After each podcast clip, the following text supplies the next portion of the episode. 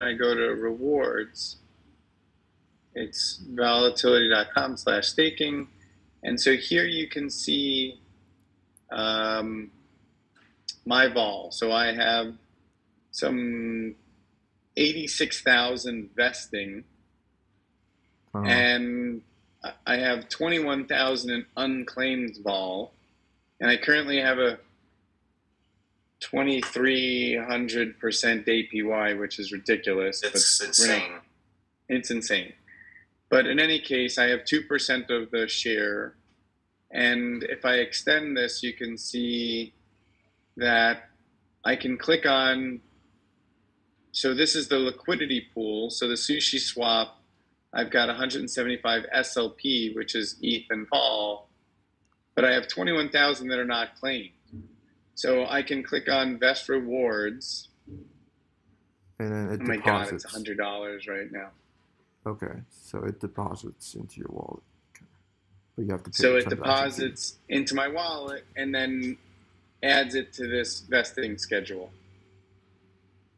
And as you can see on this vesting schedule, uh, December 15th, I, I, uh, I, I claimed, if you will, or that's not a good term, I vested I vested 25,000, right? When you click on on December 15th, I vested 25,646 and June 16th of 2022, I'll be able to claim those. Right. And so if you look right here, I have some 400 vol that started vesting in July, six months ago, and I can click on claim now but that costs me 30 ETH. yeah. Uh, sorry, that cost me $30. You know, this yeah. is stupid, right? So I'm going to reject it. So the claiming part oh. is the, the, the, the, the proof of stake at work. And then you, these transaction fees you have to pay to the node validators. And these node validators are just people and they hold uh, a lot of Ethereums to, to reach a consensus on your transaction. So that's why the correct. That's why it's so expensive uh, because Ethereum demand and supply, uh, capitalism 101. Um, a lot of people are using Ethereum. Yeah. Correct, but they also uh, Ethereum is going to go through the sharding process and and we'll have regional nodes and we'll be able to process more transactions. Once they reach phase one and then phase 1.5 you'll start to be able to so i'm i'm familiar with it but it's just not usable for at least for the next call it six months if you're doing $10 transactions. So but in any case if we can do this exact behavior on binance with solana this is what we're looking to do. Uh, yeah, definitely. I think a lot of people uh, are thinking the same thing, and um, I can send you some samples after some research uh, of perhaps competitor websites who are using Solana on Binance Chain, uh, just for the sake of lowering lowering transaction fees. Um, Great. And I think there's so an open source. something that your team would be interested in helping us with, or yeah, I can certainly do some research, and then um, every every smart contract are immutable, and then like they, are usually on on either either Etherscan or other block explorers, so they're all open source. You can fork fork them, uh, and um, just use their their code. Or if you wanted to make it easier, uh, use APIs. I think there are some. I can do some research for you guys. Yeah. Anthony, do you have the um, Etherscan link?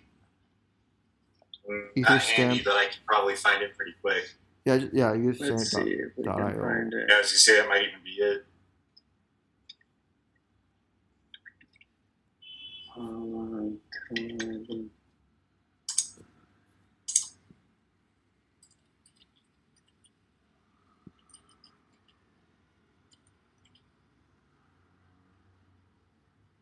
wonder if I, because I, yeah, I, it's not. Um,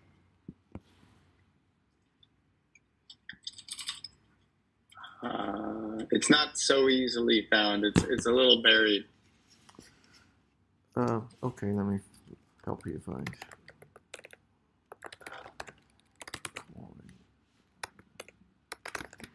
Um, Uh, so the token name is called VOL, and then um, yes. so you search.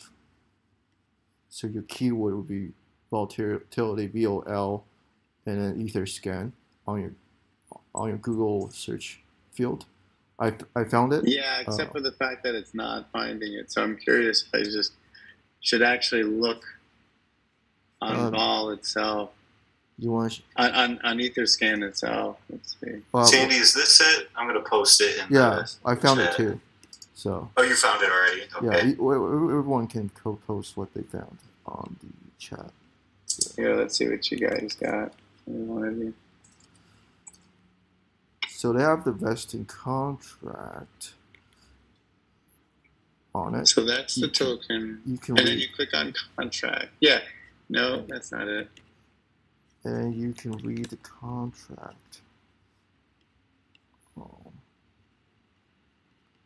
That's not the contract. The one that I posted isn't right. Oh, and the one Anthony's got it. okay, yeah. Yeah, click on click on Anthony's link. Yeah. So this one is the all, the twenty files, but I don't think you need all those twenty files. I'm looking through it. Um, Yeah. I have to get my tech team involved on this. Um, No, for yeah. sure, for sure, and and you can see they you're using Open Zeppelin throughout this. Yeah, there's a bunch of stuff in here that we don't need that's very specific to them and to their their protocol. Uh, so I don't know if it's even worth using this. It might be easier just to Use an build API. something using using yeah. Okay, yeah. I, I can But- just Google but- some. But as you can see from you know me walking through the website, um, this is the functionality we want, right? We want to be able to show the token uh, current price on one of the exchanges. We want to be able to show what you've got um, in your vesting. We want to be able to allow it really easy, like for people to stake. And it says, you know, if, if you look on the staking right here, you click buy more. You know, obviously this is just a link to uh, Sushi Swap, right? hmm So I'm not worried about the link, but this behavior where I can say max of these and I click stake and it actually, um, well, let's see what happened. Yeah, so it, it, it'll spawn the, and so it cost me $91 to stake it, which is Oh my ridiculous, God. right? Would it be So helpful if this- Sandy sent you a, a screenshot of that or Um, yeah, sure. Yeah, would you like screenshot? I, mean, yeah. is that what is that helpful to you or? That's very helpful. So I just we just need to focus on volatility volatility.com forward slash staking and see how we can do it the cheapest and fastest way using Binance and Solana to reduce Exactly. the transaction fees. That's the whole uh, Yeah. main crust of the project, I think. Yeah, crust of the project. That the scope, correct? The scope, yeah. Okay. um, So right? that's the Yeah, scope 'cause of what we're looking to cover, and and and that's it. Like, so it's it's it's one equivalent solidity contract, right? That has all of the um, um, that the the one solidity contract that has the staking and the um, vesting period and uh, the liquidity and a, a way for us to define rewards and you know to do that on a periodic basis. So so you know we want to uh, have it you know call it a billion tokens minted you know all the standard tokenomics right? Uh, we can give you um, a breakdown on the tokenomics that we're looking for. And you know eight decimal places um, um, and the name the name and the symbol are both defrag d e f r a g and um, uh, what was the other thing that uh, we were looking to do, Anthony? Um, I mean, we got the. We said we were going to do rewards and staking in there. Uh, I think the other one was. Uh, hold on, I, I gotta look it up. I took some notes. Let me check my notes. Yeah, no, that's a good question. Is it in the report?